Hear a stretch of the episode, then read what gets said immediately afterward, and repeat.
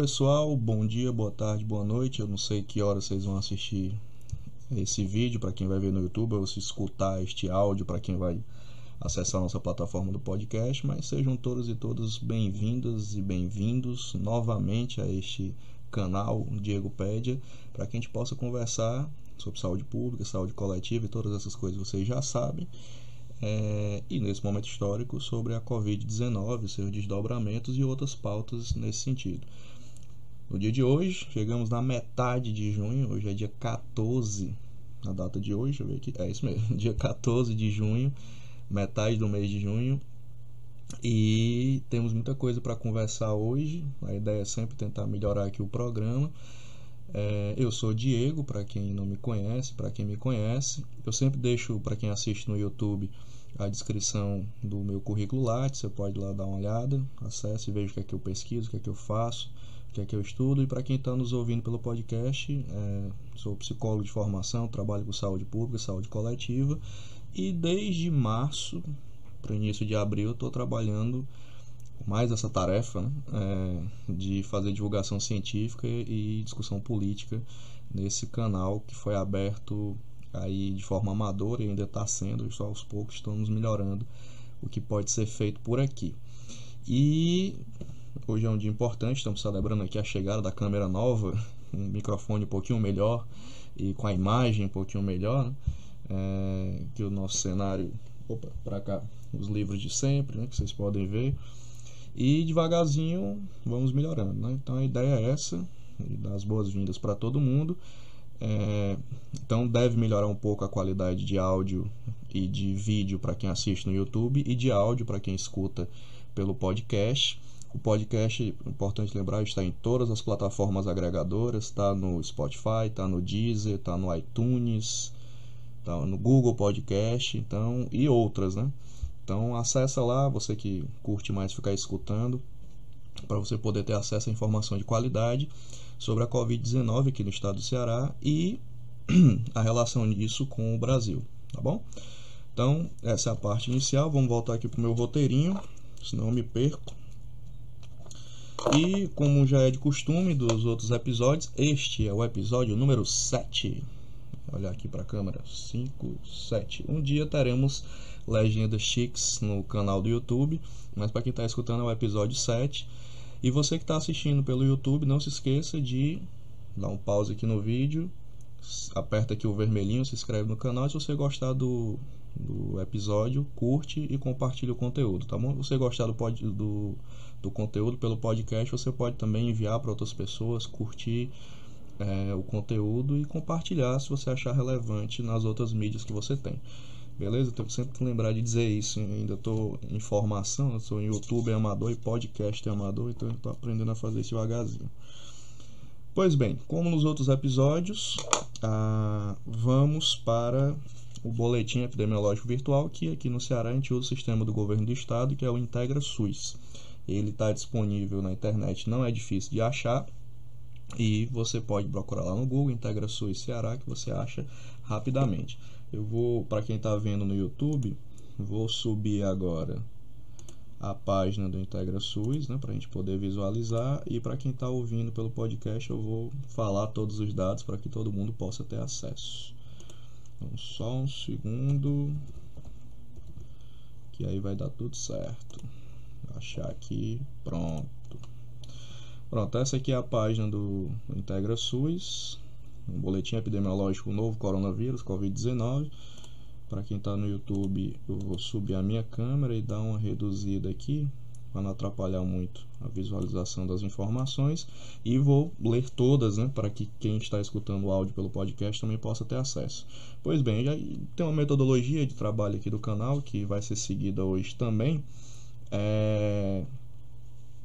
A gente começa pelo boletim geral, né? eu sempre coloco aqui confirmados e óbitos é, no, no, filtro, e aí vocês já sabem, né? aqui tem um mapa do Ceará com todos os municípios, no total, na data de hoje, a última atualização foi aqui às 17 horas e 27 minutos, Nós estamos gravando aqui de noite, total de casos do estado do Ceará, 76.833 e o número de óbitos 4.885, né? E para quem acessar a plataforma, cada card desse que você clica, esse laranjinha e o vermelho, dá o detalhamento, né? Dá uma clicada aqui e nós temos aqui o diagnóstico dos casos, né? Por testes, os casos confirmados, né?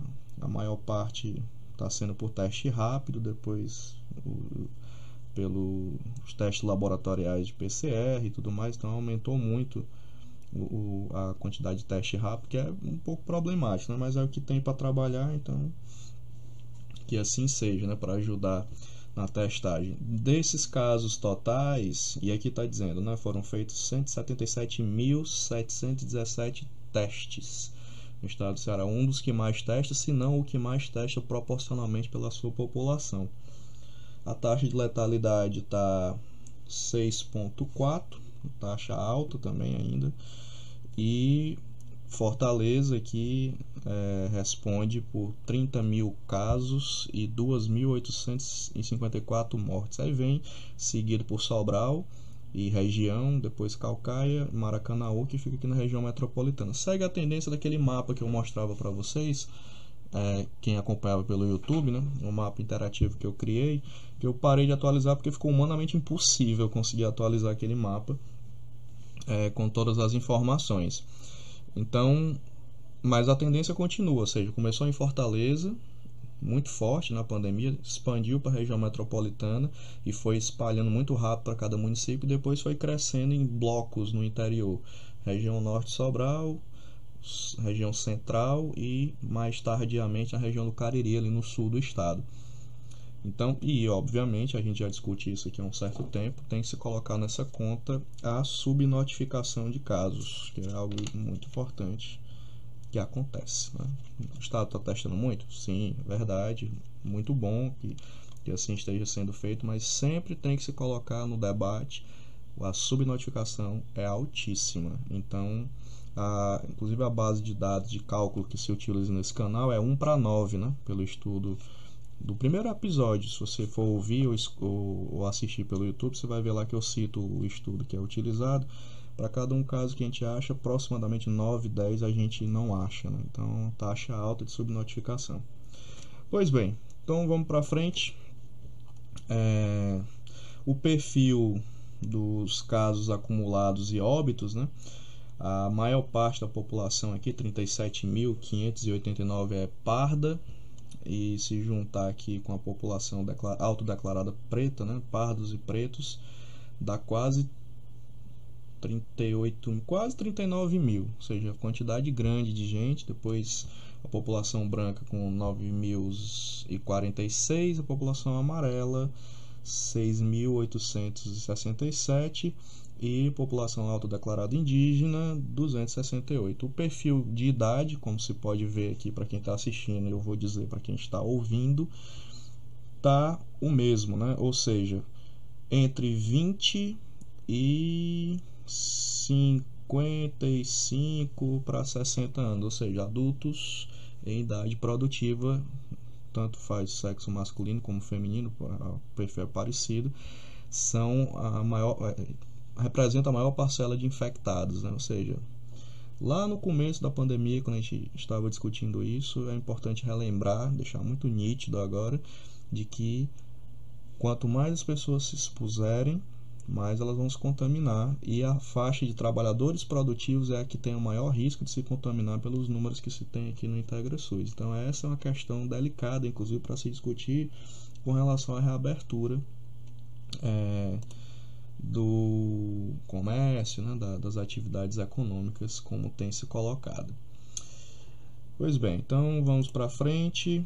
É, essa aqui é a curva epidemiológica geral do, do estado, né, com óbitos e casos.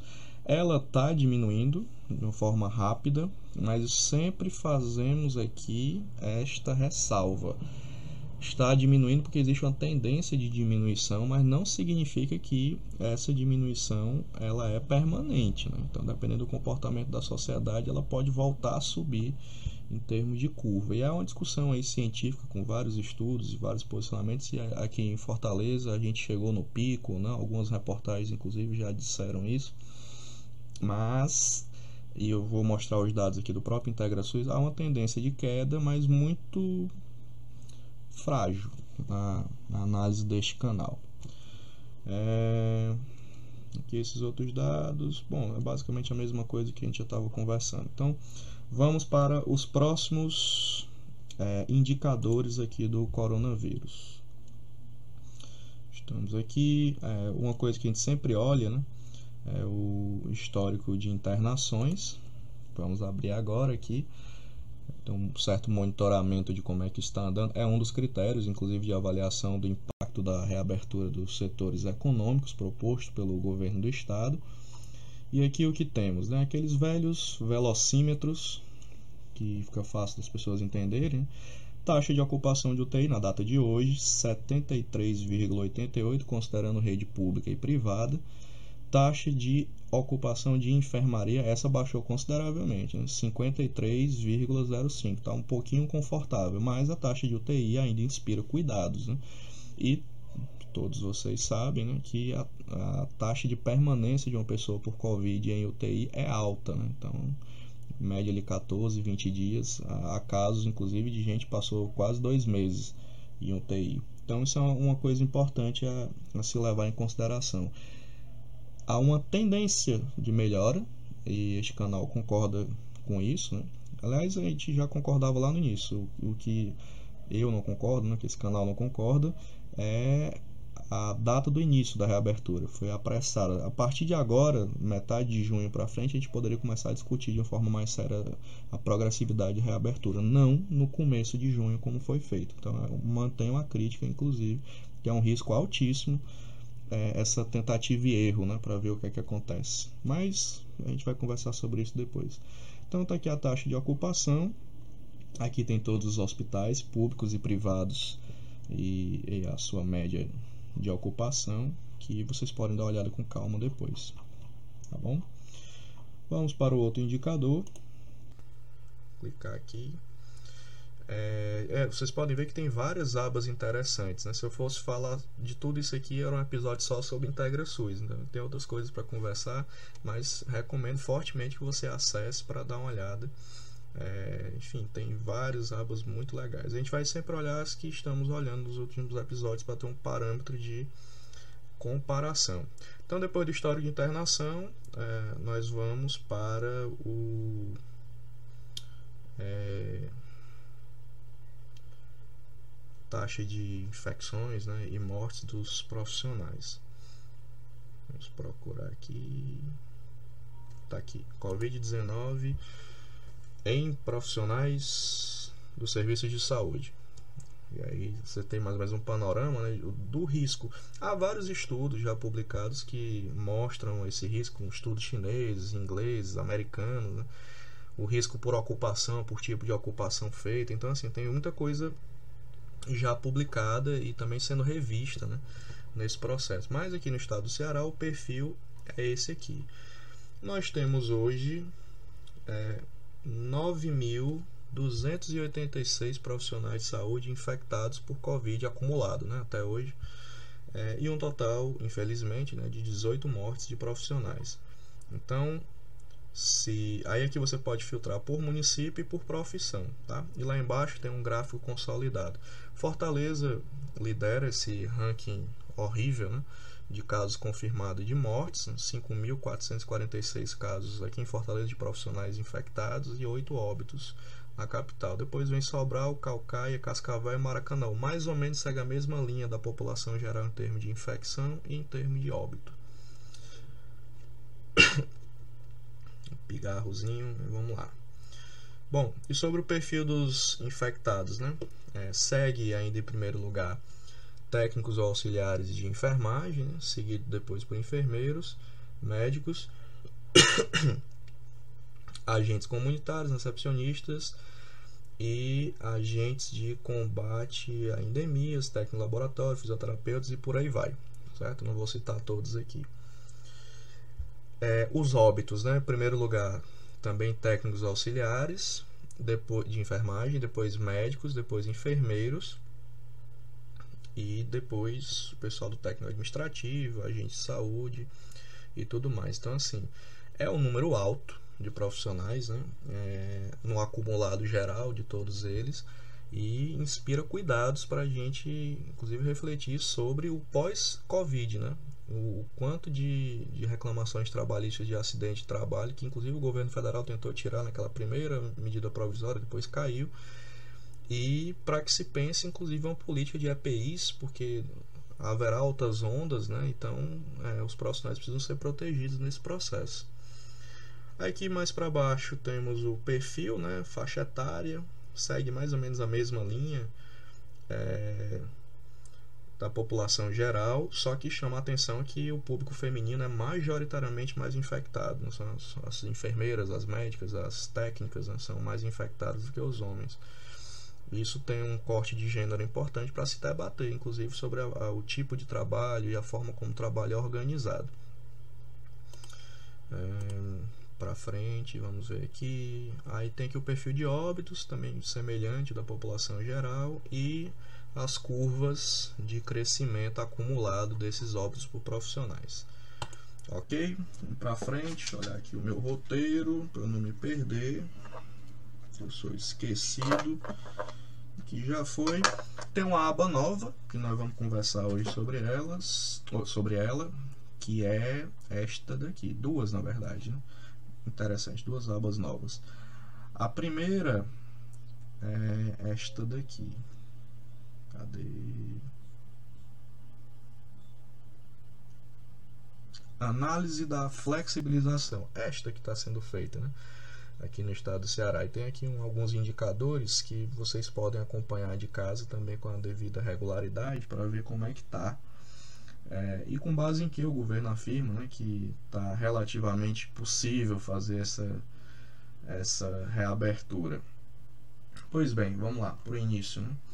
Aqui nós temos todas as taxas de, de base, taxa de positividade, taxa de ocupação de UPAs, taxa de incidência por 100 mil habitantes, pacientes em regulação, taxa de mortalidade por 100 mil habitantes, taxa de ocupação de leitos, que é aquela, inclusive, que já vimos aqui na outra aba, a taxa de letalidade e a taxa de enfermaria. Todas essas taxas combinadas ajudam a ter um panorama de se a doença está aumentando ou diminuindo. Nós estamos no limite né, em tendência de queda, principalmente no serviço de saúde, mas é importante fazer uma ressalva que o que chega no serviço de saúde não necessariamente traduz o que é a Covid, né, porque a gente tem muita coisa não sabida, muitos casos não achados por dificuldade de testagem e de testagem em massa. Vou fazer uma vírgula aqui nesse, nesse comentário. O governo do estado finalmente está começando o programa de testagem em, larga escala, né?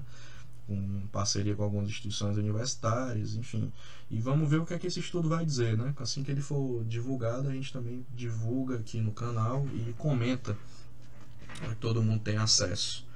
Pois bem, como você pode ver aqui nesse gráfico, para quem está assistindo no YouTube e para quem não está assistindo que está nos ouvindo, eu vou dizer, nos últimos 15 dias, mais especificamente eles pegaram o corte dia 31 de maio e terminou ontem, dia 13, né?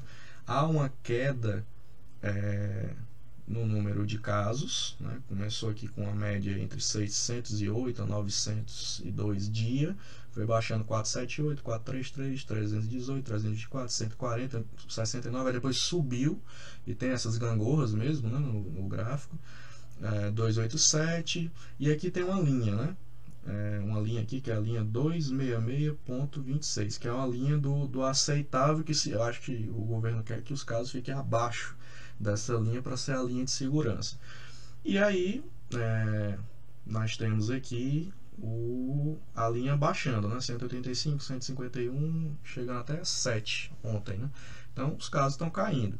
Mas, muito cuidado com essa análise dos casos caindo, porque como foi dito no episódio anterior, Nessas duas primeiras semanas, não costuma mesmo acontecer nada de novo, né? até porque as pessoas começaram a circular e novas infecções estão acontecendo. Então, nas próximas semanas, o fechado do primeiro ciclo de um mês, pode ser que a gente saiba realmente qual foi o impacto no crescimento de casos da Covid. Os óbitos aqui do lado, né? É, aí tem aqui a linha que é o 48.46, que é a linha que espera que fique abaixo, né? Eles não estavam baixando tanto assim. Mas é a partir do dia 9 baixou um bocado. Começou lá em cima com 81 um dia, aí estamos aqui com 39, 26, 6, baixou consideravelmente. Então, isso dá a entender que de fato, principalmente puxado por Fortaleza, né, que estamos perto de um pico ou chegamos no pico. Eu vi uma matéria que, que a gente chegou no pico aqui em Fortaleza a tendência agora é de queda. A tendência é de queda, mas tem que se considerar subnotificações na, na margem de erro para saber se a gente chegou mesmo no pico ou não. Aí aqui tem as outras curvas epidemiológicas, eu não vou citar todas elas. É, Aqui tem o, você pode ver por município como é que estão as taxas. Eu estou passando aqui alguns municípios no meu mouse e para quem está nos ouvindo tem todos os 184 municípios distribuídos por cores, né? As cores mais intensas, né? vermelho mais intenso, laranja mais intenso é onde tem maior concentração de casos. É, bom, Fortaleza está aqui com incremento de novos casos, né? Incidência 33,98. Sobral está muito alto, né? 45,96. É tanto que Sobral ainda está com lockdown, né? E, e aquela região norte toda. Aí depois vem o Cariri com 22,48, Sertão Central 28,24 e o Litoral é, Leste barra Jaguaribe né, com 29,3. Então, números no limite, com tendência de baixar. Aí, vamos lá. Isso aqui a gente já viu, mas eu vou só mostrar aqui rapidamente, né? A taxa de ocupação de UTI ainda está acima da linha média, do que se, pre, do que se prevê como aceitável. É, e a taxa de ocupação de enfermaria caiu bruscamente, a gente viu isso naquele velocímetro né? que mostramos aqui na, na aba anterior. Ok? Então, o balanço geral é esse, né? É, os números estão caindo, isso é uma verdade, mas tem que fazer uma leitura muito cuidadosa dessa queda, porque, como eu mostrei também no episódio anterior, o que, é que aconteceu depois do, da autorização da reabertura? As pessoas não seguem a progressividade, vai todo mundo para a rua ao mesmo tempo. Então, uma rápida procura aqui na, na internet e olhando as matérias anteriores, você vai ver que vários dias teve aglomeração. Né? Os noticiários mostravam repetidamente no centro da cidade, nos bairros, já tinha uma dificuldade muito grande de manter o isolamento social com o simbólico da reabertura sendo feito, aí é que o negócio ficou meio complicado. Mas vamos olhar os dados de mobilidade, que são os dados do nosso famoso Google Mobilidade. Eu vou aqui incluir e aí a gente dá uma olhada no comparativo. Só um segundo que, que é o negócio aqui não travar. Aí rapidinho ele vai aparecer aqui para quem está assistindo. Pronto, apareceu. Vou só subir aqui a minha câmera. Ok. E para quem está nos ouvindo, eu vou dizer aqui quais são os principais casos para todo mundo ficar ciente, né? Pois bem, Aqui é o Google Mobilidade, os dados são do dia 7 de junho de 2020, é o último dado atualizado. Não faz muito tempo, né? cerca de 7, 6, 7 dias atrás.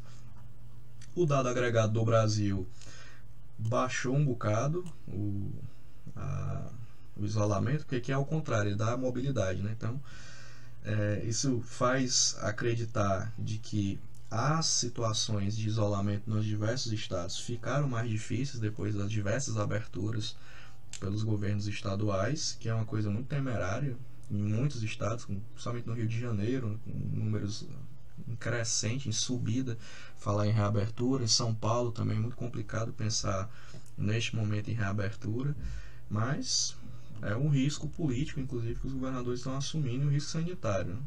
Vamos ver onde é que vai dar. Eu não, tenho bola de cristal, é, acredito que não, não me parece um bom prognóstico, né, pelos dados que eu vejo aqui e discuto com vocês. Mas vamos ver, né? Eu estou descendo aqui para o estado do Ceará, que é que nos interessa. Se olhar aqui, ó, é, varejo né, e lazer, digamos assim, tá um número bom na redução de mobilidade. As pessoas não voltaram todas ainda a usar comércio bruto, né? Aí nós temos aqui o uso do transporte público ainda está muito baixo, de fato o transporte está voltando devagarzinho e tem há vários relatos de ônibus lotado, mas são em alguns horários, não todos, né? É, mas aí o, cresceu muito, como vocês podem ver aqui, a ida a supermercados e farmácias nesses últimos dias, né? Muita gente, então o isolamento baixou um bocado. E houve, ó, por razões óbvias, né, já que existem atividades econômicas voltando, uma maior ida ao trabalho por parte das pessoas. Tá? Então, isso fez com que menos gente ficasse em casa. É o que os dados aqui estão mostrando. Então, já era difícil manter o isolamento, está pior ainda na atual circunstância. Né? Então, é, vocês já sabem, né? já foi dito aqui no, no episódio passado, muitas aglomerações, né? É, muita gente na rua ao mesmo tempo e o governo está com dificuldade de gerenciar isso, fiscalizar isso. O governador Camilo Santana esteve recentemente no Roda Viva, segunda-feira agora, no início dessa semana, também foi questionado com relação a isso, que vai aumentar a fiscalização. Mas isso mexe muito com o simbólico das pessoas. Né? Estamos entrando em junho. Para quem está seguindo o isolamento voluntariamente rígido, já tem aqui uns três meses né? Dentro de casa. Então isso gera uma demanda para pessoas irem para a rua, nem que seja para não fazer nada. E é difícil fazer com que elas tenham esse tipo de adesão simplesmente se não houver um controle né, por parte do Estado e também uma campanha educativa mais eficaz. É, então é isso. Vamos agora para o próximo dado. É, diante desse cenário, né, a, vou colocar aqui a Fiocruz expressamente já tinha deixado isso nítido, né? Eu vou compartilhar aqui com vocês a notícia. A Fiocruz já tinha expressado sua preocupação, vários pesquisadores, inclusive, estão dando entrevistas né, sobre isso, é, sobre a possibilidade dessa, dessa reabertura precoce né, em muitos estados. Tá aí, já está disponível para quem está vendo o vídeo no YouTube. Eu vou dizer, né? Está aqui: Covid-19, Fiocruz alerta para a urgência de medidas rígidas de isolamento social. Ou seja, não é o momento de relaxar essas medidas. Né? Embora eu até compreenda as pressões que sofrem os governadores, prefeitos, mas esse é um momento, inclusive, crucial é, em que Talvez a gente chegue no pico, mas não tem como saber que, que pico é esse, porque a gente não testa no Brasil em quantidade razoável, né? então fica complicado saber disso. Né? E aí tem que ir acompanhando os dados. Por falar em dados, essas últimas duas semanas foram horríveis. Inclusive, depois do, do que eu gravei o episódio passado, foi que piorou em relação ao comportamento do Ministério da Saúde na divulgação dos dados. Dados, inclusive, que estavam sendo divulgados de forma meio assim maquiadas, né? Porque para dar uma impressão de que a gente não estava com mais de mil mortos por dia e de fato estamos. O Ministério argumenta que não eram exatamente mil pessoas que morriam por 24 horas e de fato faz um certo sentido, mas não é o sentido lógico da epidemiologia. A epidemiologia é por data de registro, ou seja, naquele dia, mesmo que a pessoa morreu três dias antes, foi registrado naquele dia, é naquele dia que entra, né? Então não adianta maquiar esses dados. E aí teve uma confusão, o ministro tirou do ar o, o, a página do Ministério, eu até tive, dificuldade, eu e várias pessoas, né, para que acompanhem esses dados, acompanhamos pela imprensa também, foi para o Supremo Tribunal Federal, o Supremo Tribunal Federal mandou voltar, enfim, uma confusão e gera uma descredibilidade enorme do país perante o mundo e perante a comunidade científica, né? Vamos confiar como nos dados, né? Então, é, é, e aí, várias iniciativas foram feitas pela imprensa, portal paralelo para divulgar esses dados com as secretarias estaduais. Teve muito estresse com o Conselho Nacional de Secretário de Saúde, o CONAS, também porque imagina, né, ser desconfiado dos dados. É, é direito de todo governo querer auditar os dados, ver, mas não da forma como estava sendo feito. Né? Revisões de dados são sempre bem-vindas desde que sejam feitas com coerência. É, é, nisso, é disso que se trata. Né? E aí, por que, eu estou dizendo isso? Né? Porque tem um dado curioso, porque assim, é, vou mostrar aqui que a, matéria que o Ministério da Saúde tirou o portal de dados da Covid do ar. Tá aqui, para quem está vendo o vídeo no YouTube, estou lendo para quem está ouvindo no podcast. Curiosamente, esse mesmo Ministério da Saúde teve que fazer uma matéria institucional no começo do ano porque estava sendo acusado de omitir dados. Essa matéria aqui, ó. Saúde sem fake news, né, no portal do Ministério da Saúde, Porque estava circulando aí na internet, principalmente no WhatsApp, né, um, um banner dizendo que o Ministério estava escondendo os dados da Covid. E aí o Ministério fez uma nota aqui, um, nota explicativa no site, dizendo que não, que o Ministério está divulgando sim os dados. Então o Ministério teve que combater essa fake news em janeiro, fevereiro desse ano, e ele próprio, como se, se vê aqui nessa matéria, foi quem tirou agora os dados do ar. Então a gente piorou muito em termos de condução da pandemia nesses últimos é, meses, né? E é uma coisa absolutamente deplorável o, o que está sendo feito pelo Ministério da Saúde na condução atual do ministro Pazuello. Já era complicado, é, aqui voltou a página do Integra SUS, já era complicado na época do do do Taish, né? E aí agora, enfim, vamos para frente.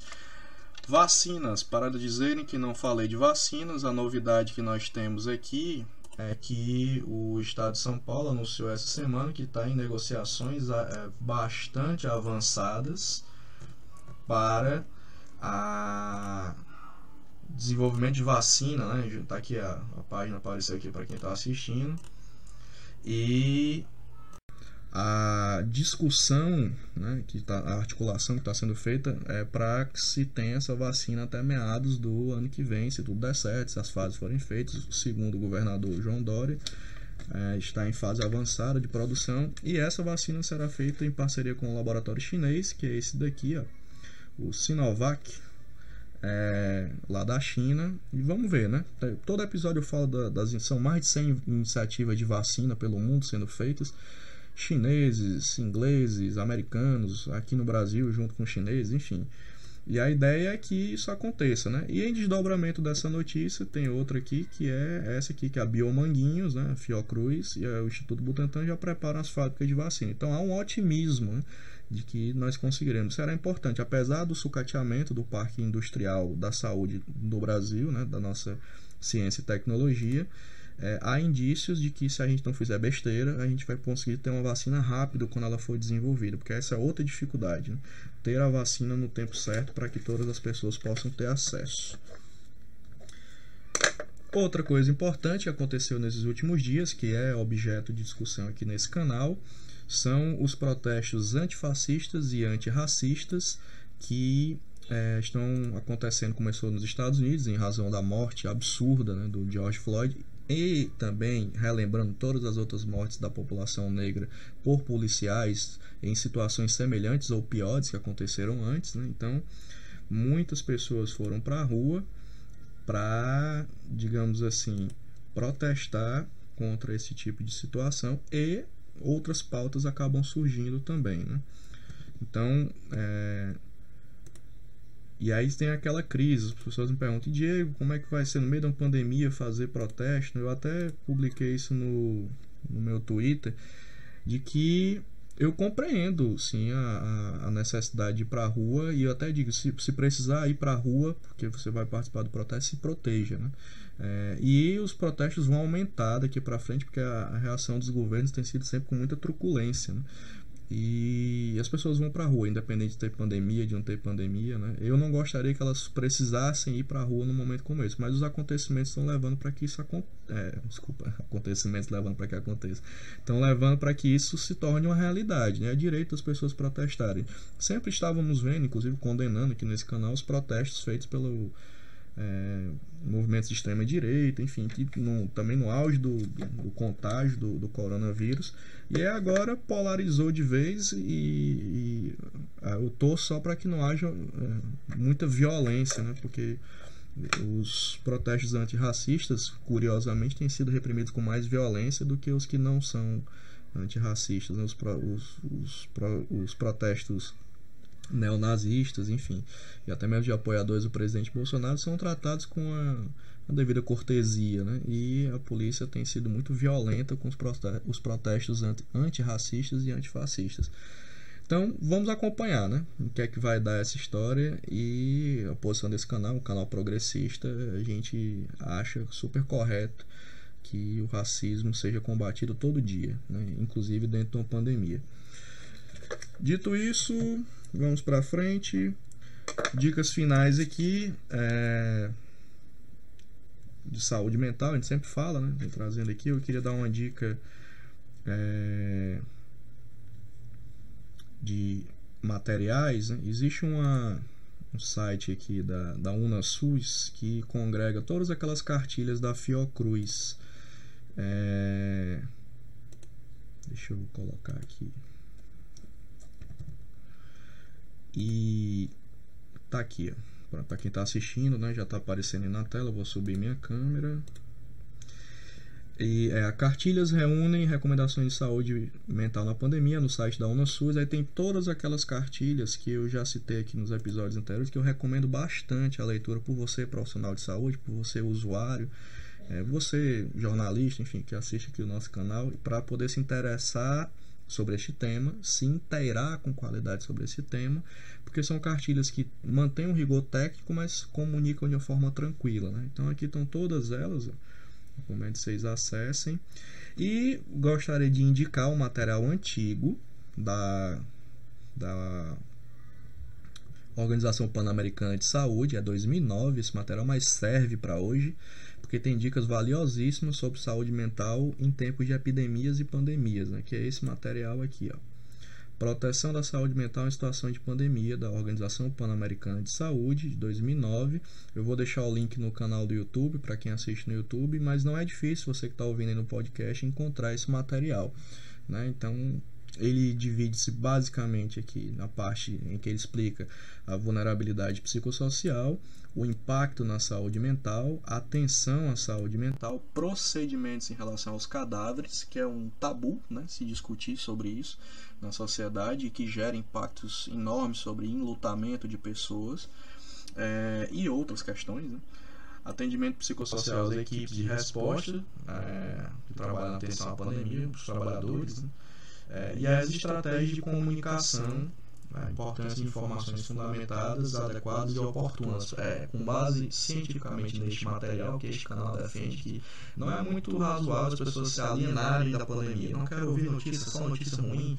Na verdade, as pessoas têm que desenvolver uma certa autonomia de filtrar notícias. Né? Porque a gente fica também massacrado por um monte de notícias, fica monotemático, né?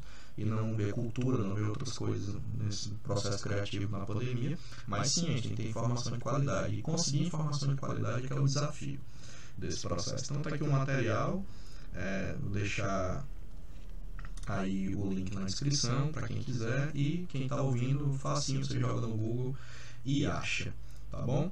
É...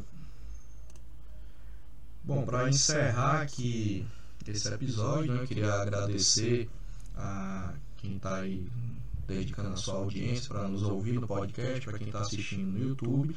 Quem está assistindo no YouTube, não esquece de curtir o vídeo se você gostou e compartilhar e de se inscrever no canal que ajuda a gente a crescer. Então estamos melhorando devagarzinho, aos poucos, né? chegamos na metade de junho nessa empreitada de fazer esse canal, melhorando a qualidade de imagem, melhorando a qualidade de som e essa é a ideia, né? E é isso. Então fiquem em casa, se cuidem, estudem e assim a gente vai conseguir fazer crescer a ciência nesse país e a consciência política das pessoas para poder sair dessa pandemia. Apesar das dificuldades, a gente vai chegar lá, tá? Então, é, esse é o recado do canal. Ah, antes de encerrar, é, existe uma proposta aí de gravação de algumas lives, estou amadurecendo essa ideia, trazer alguns convidados para a gente poder conversar, tanto no podcast quanto aqui no canal do YouTube. São projetos que estão em desenvolvimento, então trazer mais gente para conversar sobre isso tudo vai ser bacana. E se você tem alguma sugestão de tema, né, alguma ideia, traga aqui para a gente. Se eu tiver dado alguma informação equivocada aqui no próximo episódio, eu corrijo. Quiser, é, quem assiste aí pelo YouTube, quiser fazer um comentário, fazer alguma crítica construtiva, também aceitamos, a gente só não vai ficar batendo boca aqui com ninguém. Tá? A ideia é construir de forma civilizada e respeitosa o conhecimento. E é isso, tá? Então, é, muito obrigado, um abraço virtual de todo mundo e vamos ficar em casa. A pandemia não acabou, não passou ainda o pior e depende muito da gente para que a gente possa sair mais rápido disso. Um abraço do Diego Pede, aos ouvintes do podcast aos youtubers que produzem material de ciência e política e tecnologia e a você que assiste também pelo canal do YouTube. Até mais. Tchau, tchau, gente.